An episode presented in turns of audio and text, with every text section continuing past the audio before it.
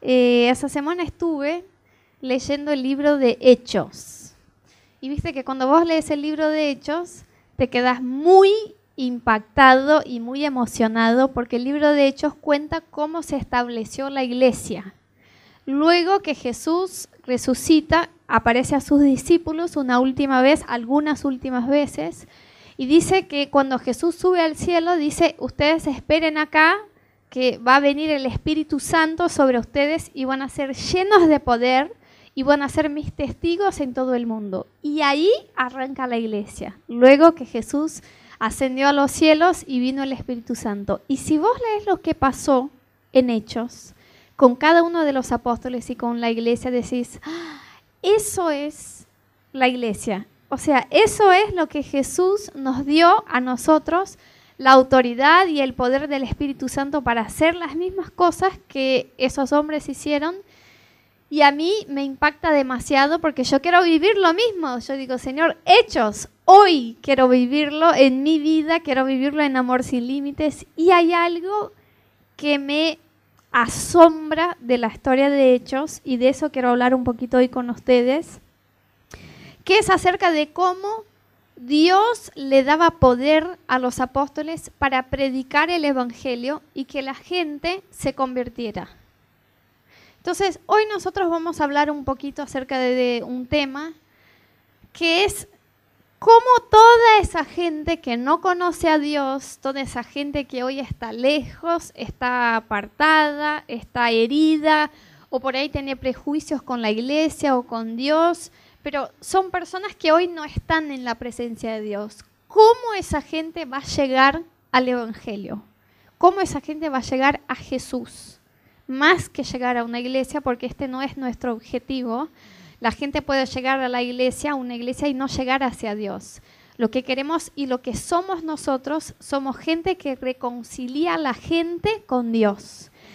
¿Cómo las personas que hoy están lejos de la presencia de Dios pueden, así como pasó en el libro de Hechos, toda esa gente que vivía en esas ciudades no caminaba con Jesús, cómo ellos llegaron hacia Dios? Y hay algo que a mí me asombra del libro de Hechos, me asombra, es que cuando vas a empezar a leer el libro de Hechos, en, en el primer capítulo y en el segundo capítulo, cuando recién va a arrancar esa iglesia, hay un versículo que dice así, pasamos uno más. El capítulo 1, versículo 15 dice así. Por aquellos días Pedro se puso de pie en medio de los creyentes, que eran un grupo como de 120 personas. Entonces, fíjense, me animé. Fíjense, estuvieron los discípulos de Jesús, sus doce discípulos, y unos creyentes más que escucharon la palabra de Jesús. Muchos de ellos después cuando Jesús va a ser crucificado y muere en la cruz, se alejan porque dicen ese evangelio es un poco heavy porque uno puede ir a la cárcel, puede ir preso, puede perder su vida por Jesús. Entonces algunos de los que se habían juntado a ellos dejan de caminar con los creyentes, pero sigue un grupo que es fiel, hasta el final, bueno, Jesús resucita, aparece a sus discípulos, aparece a otras personas, y luego una última vez Jesús le dice, mira, yo voy al cielo, pero voy a estar con ustedes siempre y va a venir sobre ustedes el Espíritu Santo. Y cuando venga el Espíritu Santo, ustedes van a ser llenos de poder y van a salir por todo el mundo como mis testigos. Después de eso viene ese versículo. Y dice que Pedro entonces, Pedro, que era uno de los apóstoles, se pone en pie con este grupo que había quedado en esta ciudad de cristianos y dice, eran como 120 personas. ¿Sí? ¿Qué pasa? Viene el Espíritu Santo sobre ellos, ellos son bautizados con el Espíritu Santo, reciben nuevas lenguas, empiezan a hablar en nuevas lenguas. Y la gente que no conocía a Dios, que estaba en la ciudad, imagínense lo que fue eh, ese día de Pentecostés, que fueron llenos del Espíritu Santo, para que las personas que estaban alrededor empezaran a escuchar y a decir, ¿qué pasa acá? Y empezaron a acercarse. Entonces imagínate que, no sé, nosotros estamos acá y la gente que está pasando por Reconquista, por Corrientes, por Córdoba, empieza a acercarse adelante del hotel a ver qué pasa porque algo sale de ese lugar que les llama la atención, un ruido, un fuego, una visión o lo que sea. Eso fue lo que pasó en ese entonces. Cuando la gente se acerca, es tan poderoso lo que el Espíritu Santo está haciendo sobre estos 120, más o menos, que están ahí, que la gente empieza a decir, che, ¿qué pasó a esa gente? ¿Están borrachos? ¿Están, no sé, oleron algo? ¿Están, no sé, qué les pasa? Dice la Biblia que se levanta Pedro en el capítulo 2 y que Pedro se levanta para explicarles qué es lo que está sucediendo. Y dice más o menos así en el capítulo 2, eh, 14. Entonces Pedro, con los once, los otros apóstoles, se puso de pie y dijo en alta voz, compatriotas judíos no creyentes, y todos ustedes que están en la ciudad de Jerusalén, déjenme explicarles qué es lo que sucede. Presten atención a lo que les voy a decir. La gente no está borrachos, no como suponen ustedes. Apenas son las nueve de la mañana. En realidad lo que pasa acá es lo que anunció el profeta Joel. Sucederá que en los últimos días derramaré mi espíritu sobre todo género humano. Los hijos e hijas de ustedes profetizarán, tendrán visiones los jóvenes y sueños los ancianos. En esos días derramaré mi espíritu sobre mis siervos y mis siervas y profetizarán. Entonces Pedro, después de eso, empieza a predicar a la gente que estaba en la ciudad no eran cristianos, no eh, seguían a Jesús, no tenían base bíblica, no conocían el Evangelio. Imagínense eso, que la gente que está acá por microcentro se acerca y que empiezan a decir qué pasa en ese hotel, qué pasa en ese hotel, qué pasa, qué ruido es ese, y que nosotros empecemos a explicarles quién es Jesús. Pedro empezó a predicar así y empezó del principio dice, Jesús es el Hijo de Dios y Él fue enviado a la tierra para morir por sus pecados. Él caminó entre nosotros, nosotros lo vimos, vimos sus milagros. Después Él fue entregado para ser crucificado en la cruz, resucitó, está vivo, se nos apareció otra vez. Ustedes lo vieron, pero no lo creyeron y lo que están viendo ahora es que Él está derramando su espíritu sobre los que creen en Él. Y cuando Pedro está por terminar esa prédica, porque es larga, pueden leer todo el capítulo 1 y 2, dice así, el versículo 36 y 30 a 38. Por tanto, está hablando Pedro, sépalo bien todo Israel que a este Jesús a quien ustedes crucificaron, Dios lo ha hecho Señor y Mesías. Cuando oyeron esto, todos se sintieron profundamente conmovidos y les dijeron a Pedro y a los apóstoles, hermanos, ¿qué debemos hacer? Arrepiéntanse y bautícese cada uno de ustedes en el nombre de Jesucristo para el perdón de sus pecados, les dijo Pedro, y recibirán el don del Espíritu Santo. Les voy a explicar qué pasa. Los cristianos que habían quedado en esa ciudad de Jerusalén eran como 120. Se juntaron el Espíritu Santo vino sobre ellos, el Espíritu Santo los llenó de poder. Toda una ciudad alrededor se juntó para ver qué estaba pasando. Pedro se levanta con osadía y dice, yo les voy a explicar a la gente qué es. Y empieza a decir quién es Jesús. Les predica el Evangelio. Habla, ustedes rechazaron a Jesús porque lo vieron, ustedes saben quién es. Hace pocos días fue crucificado y ustedes no estaban allí porque tuvieron miedo pero luego dice, Él es Dios y Mesías. Y dice la Biblia que cuando la gente escuchó eso, se pararon y le dijeron, ¿qué tenemos que hacer? Imagínense un montón de gente que no camina con Dios, que no conoce a Dios, que es ateo o espiritista o católico o sin religión o gente que odia la iglesia o lo que sea, que se junten que escuchen a alguien predicar acerca de quién es Jesús y que cuando termine una prédica bastante larga que Pedro estuvo contando toda la historia, habla de David, de Abraham, de todos hasta llegar a Jesús, la gente diga, ¿y qué tenemos que hacer para tener a Jesús? Imagínate que la gente te pida, decime qué tengo que hacer para tener a Jesús. Y lo que me asombra es lo que viene enseguida que está en Hechos 2, 41. Así pues, Los que recibieron su mensaje fueron bautizados y aquel día se unió a la iglesia unas 3.000 personas. Chicos, se junta un grupo de 120, que yo sé que no es de la nada, que la Biblia nos cuenta cuántos eran. Un grupo chiquito. Son llenos del poder de Dios, son llenos del Espíritu Santo. Se levantan a predicar a gente que la Biblia nos hace cuestión de decir judíos, no cristianos, gente que perseguía la iglesia, gente que vio a Jesús y no creyó. Y luego cuando Pedro se levanta y les predica, dice la Biblia que ellos dicen, por favor, decinos qué hacer. Y luego fueron bautizados este día y se añadieron a la iglesia unas 3.000 personas. Así empezó la iglesia. Eso me asombra, pero me asombra mal. Yo digo, ¿qué pasó con la prédica de Pedro?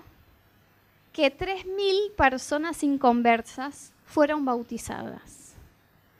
¿Qué pasó en ese día que la gente tuvo el interés de acercarse a los cristianos y preguntarles qué pasa? Y que después de escuchar el Evangelio, alguien les diga, ¿a quién acá ya le pasó que vos le prediques a alguien de Jesús y que diga, por favor, decime qué tengo que hacer para recibir a Jesús? Es un milagro. Solo el Espíritu Santo tiene el poder de llevar el Evangelio, la palabra de Dios, la palabra de salvación al corazón de alguien y que al escuchar ese mensaje una persona diga, yo necesito a Jesús. Porque la persona al escuchar eso tiene que ser convencida de que necesita un Salvador que es Jesús y que necesita arrepentirse de sus pecados y que Jesús es el Hijo de Dios y que Él puede ser su Salvador. Y este proceso de hacer con que uno entienda que es pecador y que necesita a Jesús, solo el Espíritu Santo puede hacer. Entonces me asombra. Y yo empecé a orar y a meditar en ese texto y dijo, Señor, ¿qué pasó en ese día? que de 120 fueron a 3000 y si vos ese es el capítulo 2 de Hechos.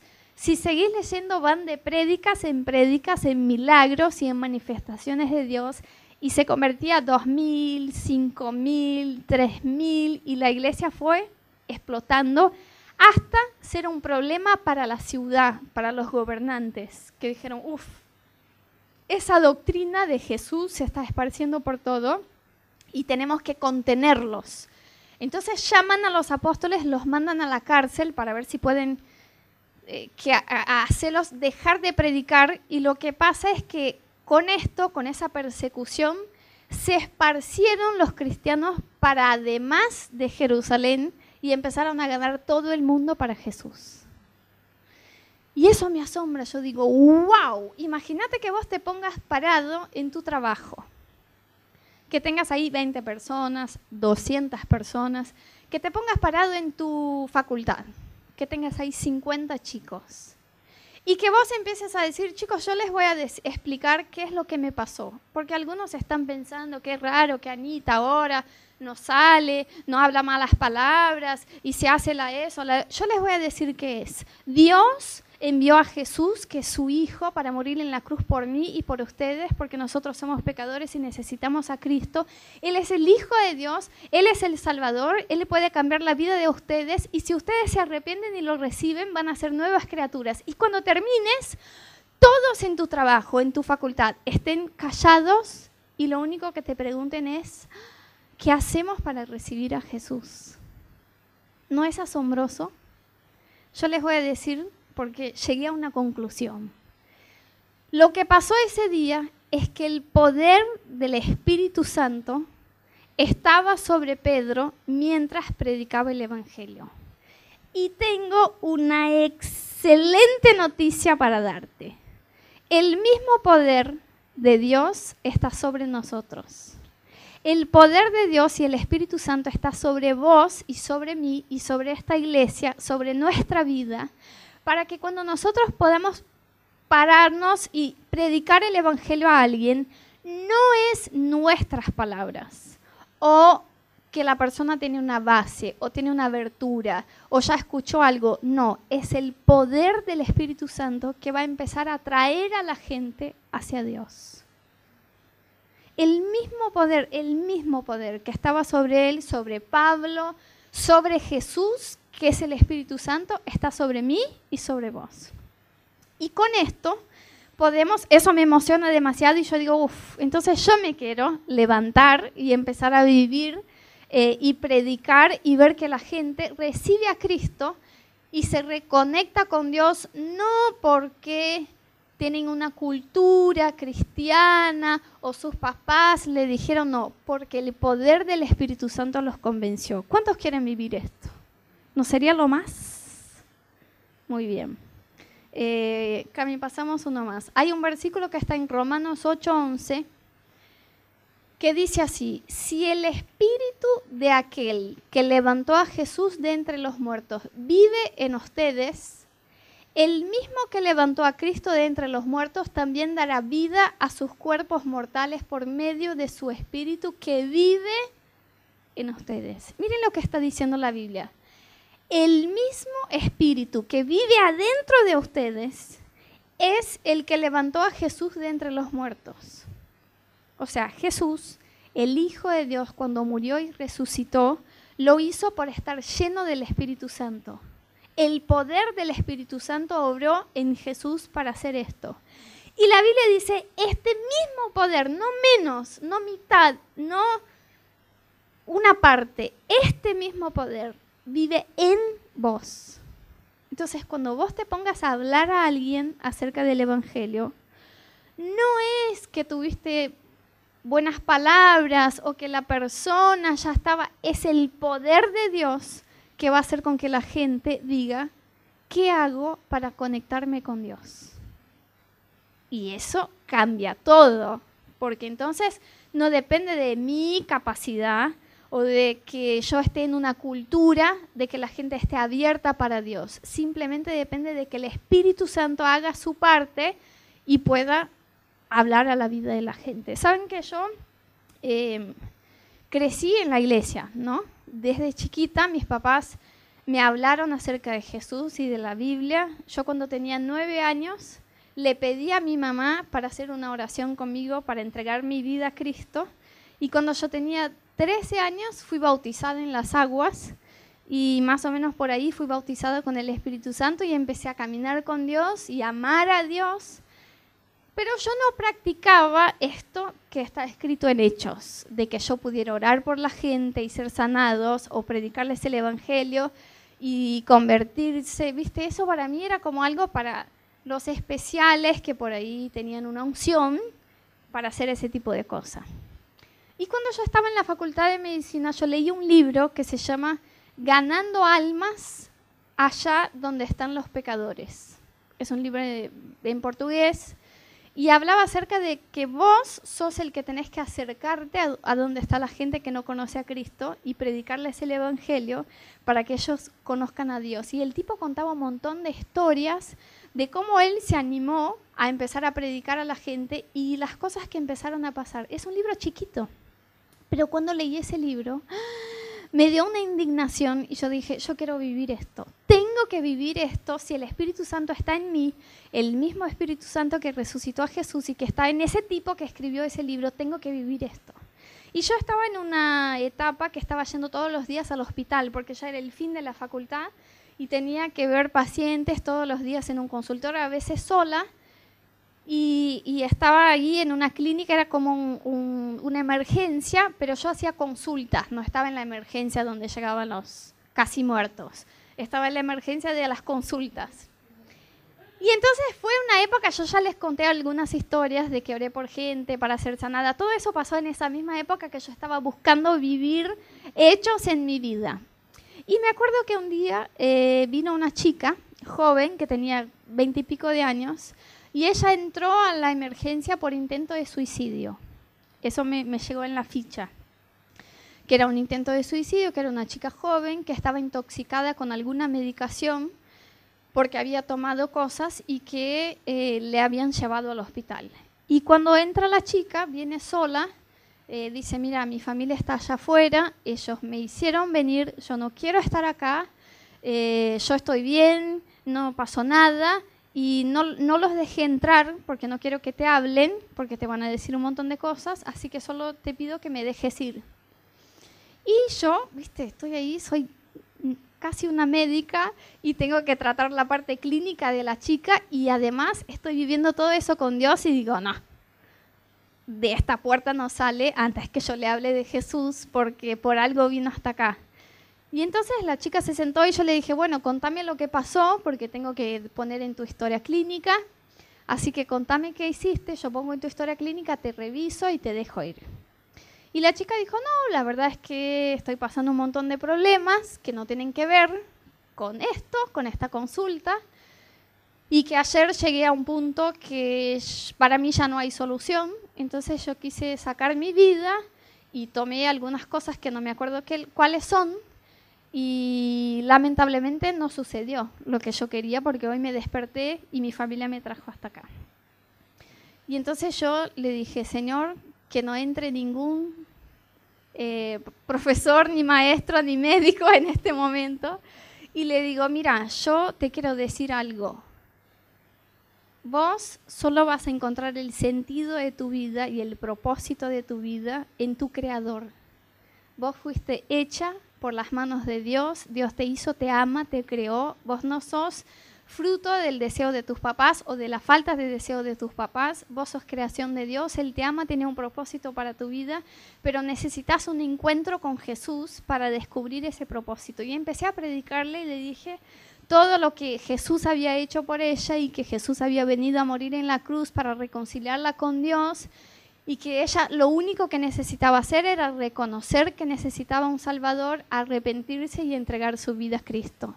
Y cuando termino de hablar, esa chica empieza a llorar y me dice, vos no vas a creer que toda mi familia es cristiana, mi hermano es cristiano, mis papás son cristianos y me hablan de Jesús todo el tiempo, me hablan de Dios, me dicen que en algún momento Dios me va a alcanzar, que Dios tenía un propósito para mí, pero yo estoy tan enojada con mi familia que nunca les hice caso a lo que ellos me decían.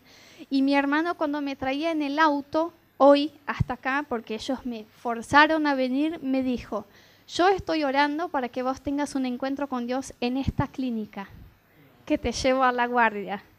Y, ella empezó a llorar y dijo, la verdad es que Dios me está cercando de todos lados y que él, yo creo, Él tiene un propósito para mí y yo necesito a Cristo y yo te pido que por favor me ayudes a entregar mi vida a Jesús. yo dije, con mucha alegría te voy a ayudar a hacer eso. Vamos a hacer juntas una oración.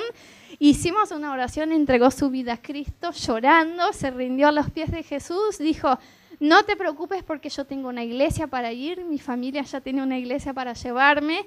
Yo estuve resistiendo a Dios y al amor de Dios hasta acá. Y ahora entiendo que ya que yo me caiga en una guardia y que la médica me hable todo esto, es como que Dios quiere tener un encuentro conmigo. Y cuando salió esa chica, chicos, yo me sentí el MacGyver de hecho. Dije, Señor, ¿cómo puede ser que cuando uno se anime, porque yo me pongo a pensar, ¿qué hubiera pasado si yo le hubiera dicho, bueno, tenés que tomar esa medicación, acá no puedo, estoy en un ambiente profesional, viste, tenemos esos miedos. O por ahí no, no estás en un ambiente profesional, pero decís, no, la chica necesita otro tipo de ayuda, necesita un psiquiatra, necesita otra cosa, por ahí me voy a meter a hablarle de Dios. Mil cosas nos pasan por la cabeza. Y esa chica se hubiera ido de ese hospital sin escuchar el Evangelio, pero que yo me animé a predicarle y que el Espíritu Santo, mientras yo le hablaba, hizo algo adentro de ella que dijo, ese es el tiempo, necesitas a Jesús. Y cuando viví eso dije, no, este hospital va a ser mi clínica de operación de milagros. Todos los días yo quiero un encuentro divino, yo quiero hablarle a alguien de Jesús. Y yo me di cuenta que lo que estaba escrito en este libro es verdad.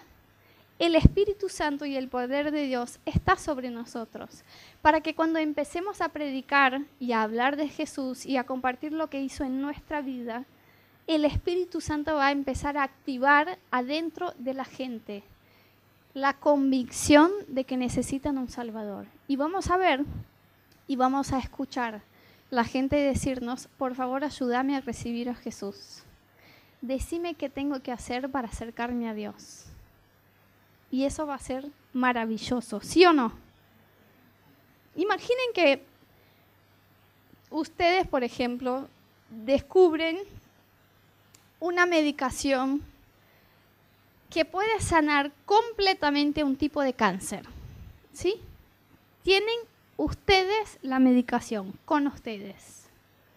Se acerca a ustedes en el trabajo, en la facultad, en la familia, en el edificio, en donde sea, una persona, y ustedes descubren que esa persona tiene ese tipo de cáncer, que ustedes tienen la sanidad para esto en sus manos.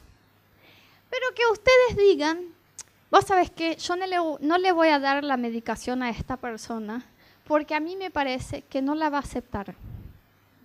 Yo creo que si llego a esta señora que vive a mi lado y que tiene ese cáncer y yo le explico, mira que si vos tomás esa medicación vas a ser sanada 100%, no vas a tener cáncer más. Yo creo que lo que ella me va a contestar es, gracias, pero no quiero tomar la medicación. Entonces, por esto, creo que mejor que no le ofrezca. ¿Alguien haría eso? ¿No nos suena muy egoísta? Y no nos suena muy como que falta de ética que uno tenga la solución para alguien y simplemente no le ofrezca porque piensa que la persona va a rechazar esa solución. ¿No es raro? Eso es lo que hacemos con el Evangelio. Nosotros tenemos a Cristo. Cristo es la solución del mundo. Gente, Cristo no es una religión o una opción o una filosofía o un intento de tener paz. No, Cristo es la respuesta de Dios para los hombres. Todos, todos. A la gente que sabe, que no sabe, que quiere, que no quiere, que es difícil, que es fácil, que está muy lejos de Dios, que no está tan lejos de Dios, que peca demasiado, que peca poco, a todos. Jesús es la solución de Dios para los hombres. Nosotros tenemos a Jesús, tenemos al Espíritu Santo, conocemos que Dios es la solución eh, para todos los problemas de todos los que conocemos. Y a veces, ¿sabes qué decimos? No le voy a compartir a este chico el Evangelio porque no va a querer. Es cerrado.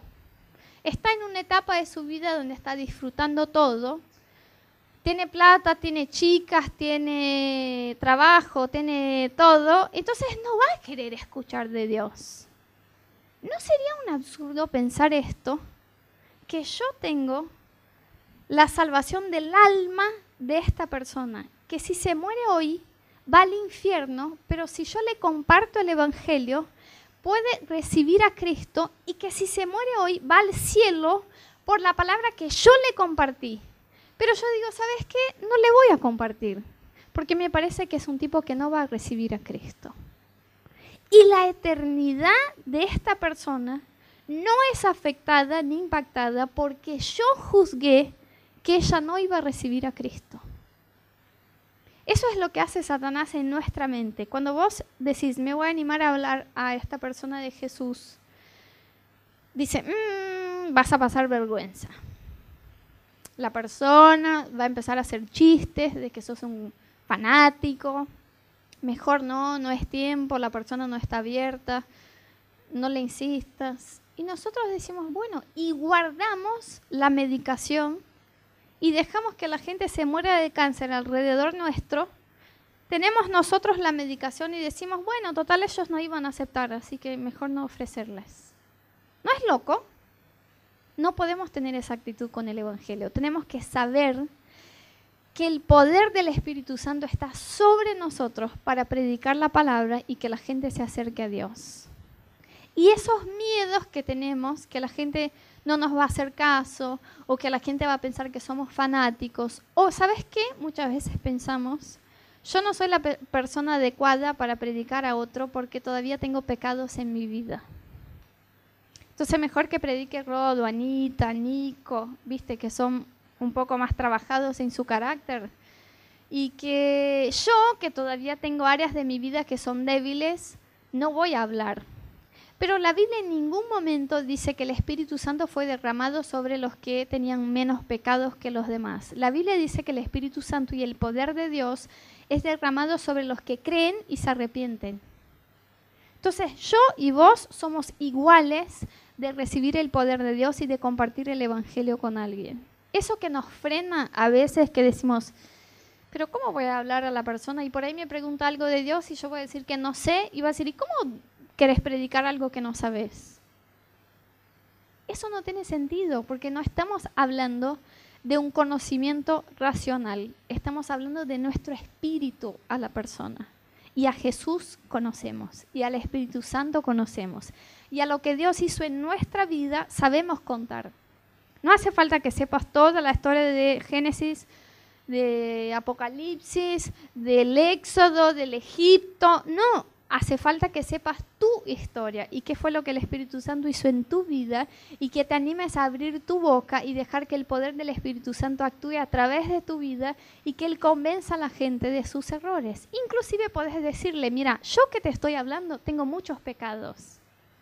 Y yo todavía estoy en un proceso de conocerle a Dios. Así que si yo puedo ser llena del Espíritu Santo y tener mi vida impactada por, por Dios, cuanto más vos, no pienses que sos indigno, no pienses que estás muy lejos, no pienses que tu pasado es demasiado feo para que te acerques a Dios, porque yo estoy en la misma situación que la tuya. Úsalo para predicar tus imperfecciones, usarlas para predicar a la persona. Decir, vos ves, vos conocés mi carácter, ves que cada tanto yo te grito, te hablo mal, y aún así Dios me ama, y aún así Dios me restauró. Imagínate lo que puede hacer en tu vida.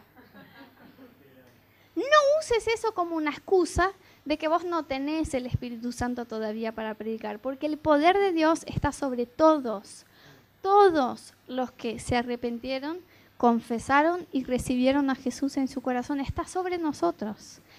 Es más, yo les digo, el poder de Dios está sobre nosotros y sobre esta iglesia para que alcancemos a esta ciudad para Cristo. Está sobre nosotros. Si nos ponemos con osadía, parados para predicar, vamos a ver que Dios va a dar la gente de esta ciudad en nuestras manos. Y no es que tenemos buena prédica, no es que somos cancheros, no es que somos facheros, no es que están bien, pero es que el poder de Dios está sobre tu vida para que prediques el Evangelio y que la gente pueda acercarse a Dios. Saben que mi familia, eh, por parte de mi mamá, todos mis tíos, primos y abuelos no son cristianos, pero mis papás les han predicado un montón de veces eh, ¿viste? Cuando siempre nos juntamos en Navidad, Pascua, ¿viste? Dicen, eh, bueno, ustedes podrían hacer una oración, ustedes que son cristianos, ¿no? Y ahí siempre eh, mi mamá o mi papá aprovechaba esa oportunidad para predicarles acerca de Jesús. Y ninguno de ellos nunca quiso nada con Dios. Ninguno se acercó, ninguno abrió su corazón. Desde mi bisabuela mi abuela, mi abuelo, mis tíos y mis primos. Y nuestra familia era la única familia que era cristiana y que conocía a Dios. Y cuando yo tenía más o menos unos 13 eh, años, 14 años por ahí, mi tío, el hermano de mi mamá, tuvo un accidente en auto que se durmió en el auto manejando en una autopista y cuando se durmió el auto entró abajo de un camión entonces él se durmió, el camión estaba adelante, estaba con el pie en el acelerador, entonces el auto estaba muy rápido, como 120 por hora, y no frenó porque estaba dormido. Cuando choca con ese camión, se aplasta el auto y entra todo por abajo del camión. Y el auto para en el medio del camión, que era un camión de carga de autos. ¿Saben esos camiones que llevan autos? Son muy largos. Entonces el auto se paró a la mitad y frenó por el ruido y estaba aplastado abajo de un camión un auto, con mi tío ahí, que estaba solito. Tuvo múltiples fracturas, pero tuvo hemorragia interna, tuvo, se le rompió el vaso, el hígado, el intestino, todo lo que pueden imaginar. Vino la emergencia, lo llevaron a un quirófano. En siete días tuvo como nueve cirugías. Una cosa. Y el médico que lo atendió estuvo en terapia y el médico que lo atendió dijo, mira, hicimos lo posible. Hay muchas fracturas que todavía no se, o sea, ni siquiera las tocamos, porque lo más importante ahora es guardar sus órganos vitales, el corazón, los pulmones y que todo eso se recupere para que tenga condiciones de pasar por cirugías de las fracturas. Entonces la situación es muy, muy delicada, ustedes se tienen que preparar para lo peor. Y mi familia, que toda, que no es cristiana, mi abuela, mi bisabuela, se desesperaron mal. ¿Y a quién llamaron? A mis papás por favor, vengan, vengan a orar por él, vengan a pedir a su Jesús que pueda hacer algo, porque ellos no tenían fe y no sabían en qué confiar. Y yo me acuerdo que cuando nos acercamos al hospital, yo estaba, nunca vi a mi abuela llorar con esa desesperación, que es como la persona literalmente no se sabe dónde agarrarse porque no cree en nada. Entonces es como que está perdida, ¿viste? Y, entramos con mis papás y oramos por mi tío y empezamos a orar por mi familia. Y estuvimos como una semana con ellos en eso de ir al hospital y la terapia intensiva y orando, orando, orando, orando por mi familia para que ellos pudieran conocer a Dios. Pero acuérdense de que años atrás hablándoles de Jesús y nada. Es esa típica situación que vos decís, no tengo más que hablar, no tengo que decir, ya no soy yo quien voy a convencerlos, ¿viste? No quieren, son cerrados. Es ese tipo de persona que vos decís, sin ser incrédulo, nunca se van a convertir. Bueno, ¿qué pasó?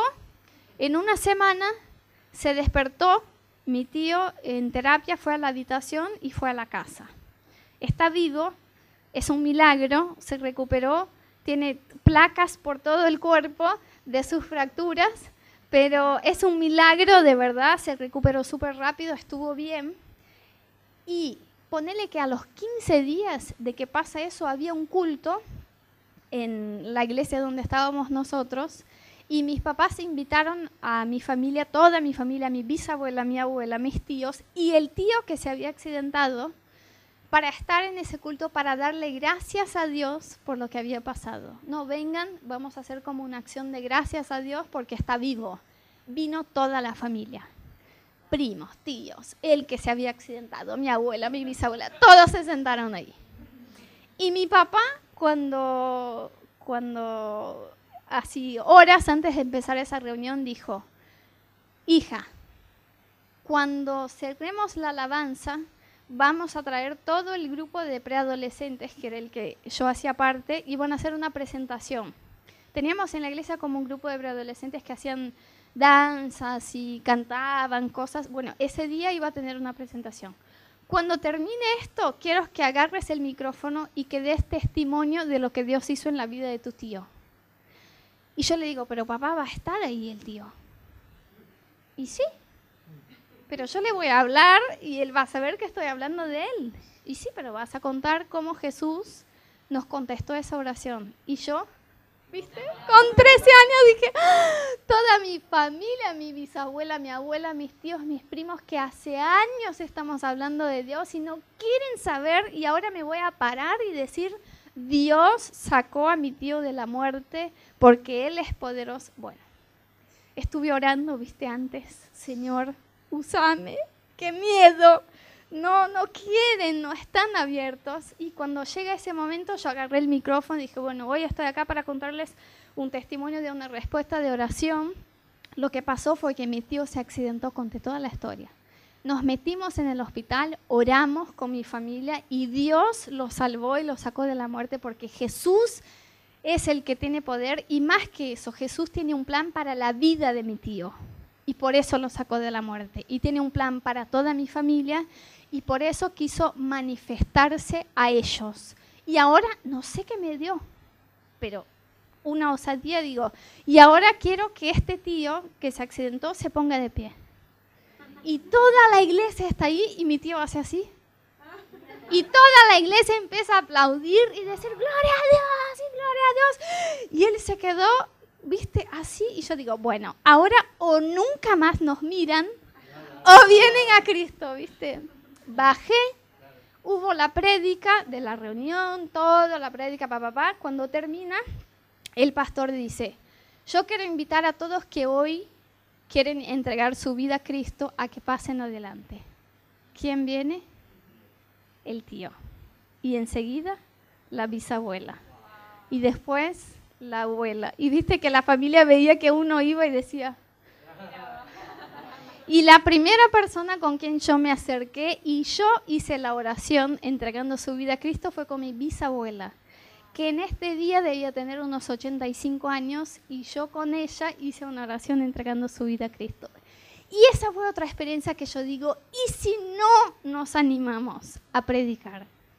Y si decimos, pero la gente está cerrada, pero la gente no quiere, pero ya les dije a estos, pero estamos en una ciudad difícil, estamos en una cultura, pero tenemos algo que tenía Pedro, tenemos el poder del Espíritu Santo sobre nosotros. Y es más, tenemos una promesa de que Dios va a hacer algo en esta ciudad en Buenos Aires se está acercando, están calentándose los motores para que Dios empiece algo nuevo en esta ciudad. Y Dios nos ha dicho que esta iglesia va a cosechar almas de esta ciudad para Cristo. Pero hoy empezamos este, este mensaje con una pregunta que decía, ¿cómo van a escuchar de Cristo si no hay quien les predique? Vos no te preocupes con el resultado cuando vos prediques a alguien de Cristo, no digas, pero si esa persona dice, yo no quiero, yo fallé. No fallaste vos, porque vos sos un sembrador. Vos tenés las semillas y tu responsabilidad es esparcir la semilla. El fruto es responsabilidad de Dios. Entonces tu papel es decir, yo voy a predicar a todos los que pueda. Si esta persona va a decidir venir a Cristo o no, no es que yo tuve éxito o yo fallé. Yo tengo éxito cuando comparto el Evangelio, porque esto es lo que Dios me llamó a mí a hacer. A veces los apóstoles compartían el Evangelio y la gente no quería a Jesús. Y eso está en la Biblia para consolarnos, que esto no es un fracaso nuestro. Fracasamos y fallamos cuando no compartimos. Cuando decimos yo tengo a Cristo, pero este me parece que no lo va a querer. Pero si vos compartís la palabra y después esa persona rechaza a Jesús y dice gracias pero no lo quiero, no tomes como que vos hayas fallado. Eso es entre esa persona y Dios. La Biblia dice lo siguiente, que antes de que venga Jesús, todas las personas van a escuchar el Evangelio. No todas van a aceptar, pero dice todas van a escuchar. Y el papel de la iglesia es compartir, no es convencer es compartir. Cuanto más personas alrededor tuyo escuchen de Dios, más oportunidades de que el Espíritu Santo haga algo en el corazón de ellas, pero no te quedes con ese peso de que, porque a veces lo que pasa es que compartimos una vez y cuando vemos que la persona no quiso, decimos, no, yo no, para que otra vez yo comparte, la persona me diga que no, no. Pero esto ya es el Espíritu Santo que hace. Nosotros tenemos que saber que el poder de Dios está sobre nosotros y que si nos animamos a compartir, vamos a ver el poder de Dios manifestado en la gente. Quiero leerles un último versículo, otro más. Ahora bien, ¿cómo invocarán aquel en quien no han creído? ¿Y cómo creerán en aquel de quien no han oído? ¿Y cómo oirán si no hay quien les predique? Entonces la Biblia dice, el corazón de Dios es que la gente clame a Él y confíe en Él, pero no van a confiar en alguien que no conocen. Y no van a conocer si no escuchan de Él. Y nunca van a escuchar si alguien no les habla de Dios. Entonces yo quiero animarte a hacer lo mismo que hizo Pedro, que cuando tengas una oportunidad y cuando no la tengas, empieces a predicar y vas a tener experiencias que vas a decir, Anita, no crees. La persona que menos yo pensé me dijo, por favor, decime cómo hago para caminar con Jesús. Y no es porque vos tenés algo especial, es porque el Espíritu Santo está sobre tu vida para hacer con que el Evangelio pueda convencer a la gente que está alrededor nuestro. ¿Cuántos creen en esto? Quiero invitarte a que cierres tus ojos esa noche Si hoy en tu corazón vos decís, Señor, yo quiero ser una de esas personas que van a hablar de tu palabra. Si, si, tu palabra dice cómo la gente va a confiar en Dios si no escuchan y cómo van a escuchar si no hay quien hable, heme aquí, Señor. Yo quiero ser una persona que va a creer que tu espíritu está sobre mí para hablar de tu palabra, que tu espíritu está sobre mí para compartir lo que hiciste en mi vida, que tu espíritu está sobre mí para decir Jesús es el Señor, que tu espíritu está sobre mí para decir a las personas que sí, si ellas se acercan a tu presencia, vas a cambiar sus vidas.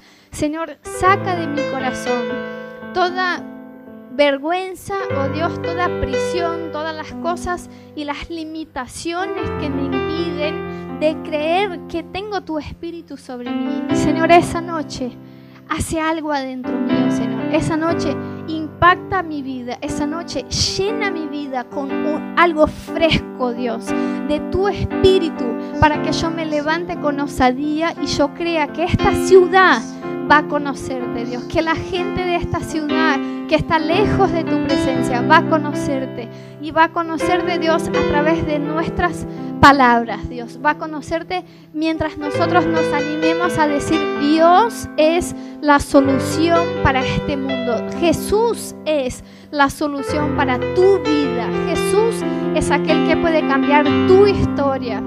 Señor, así que pido que esa osadía, Dios, que ese fuego nuevo, Dios, que puedas impactarnos esa noche, Señor, que puedas realmente darnos la fe, Dios, que es la convicción de que estás sobre nosotros. Vos sos Emanuel, Dios con nosotros. Dios está con nosotros. Dios está en mi vida, en tu vida, en esta iglesia y el Espíritu Santo es suficiente para convencer a la gente. El Espíritu Santo es suficiente para atraer a la gente. Así que dispón tu vida hoy. Decir, Señor, heme aquí, Señor, úsame, Señor, dame este coraje, dame esta osadía, dame, Señor, esta fe, Dios, para levantarme y decir, Dios va a hacer cosas a través de mi vida. Yo soy la iglesia, yo soy el cuerpo de Cristo y yo tengo la solución, yo tengo